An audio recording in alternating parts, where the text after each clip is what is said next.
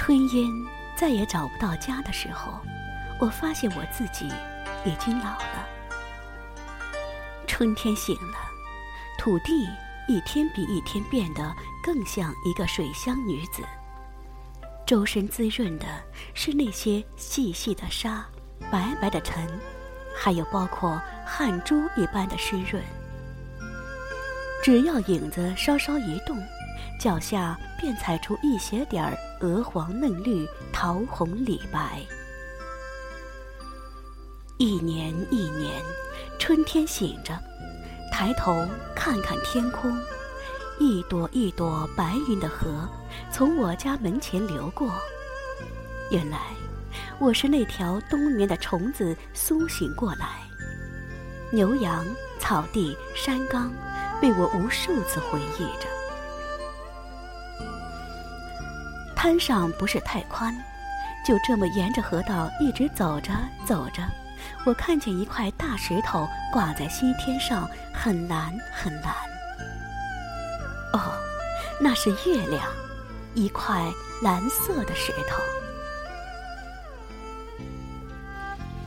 遥望城巴，痴如雕塑。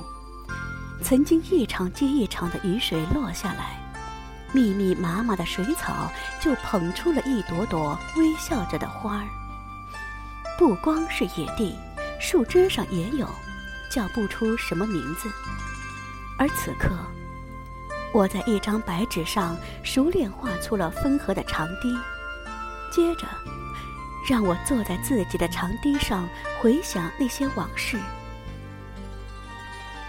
细细的风从头顶的树叶隙间摔下来，摔下来，仿佛这些白云，仿佛小时候的记忆的碎片。也许我们正当年轻，也许我们有一天终会老去，变成这些植物、这些小昆虫、这些尘埃、这些自由流淌的白云，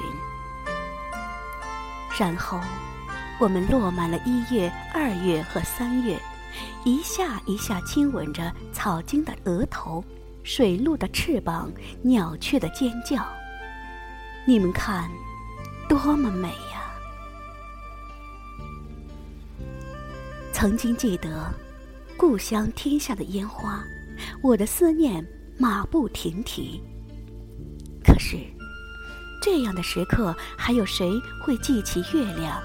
记起烟花三月的少年。后来，我们笑了，我们哭了；后来，我们爱了，我们散了。一如那些遗失在河南的花儿。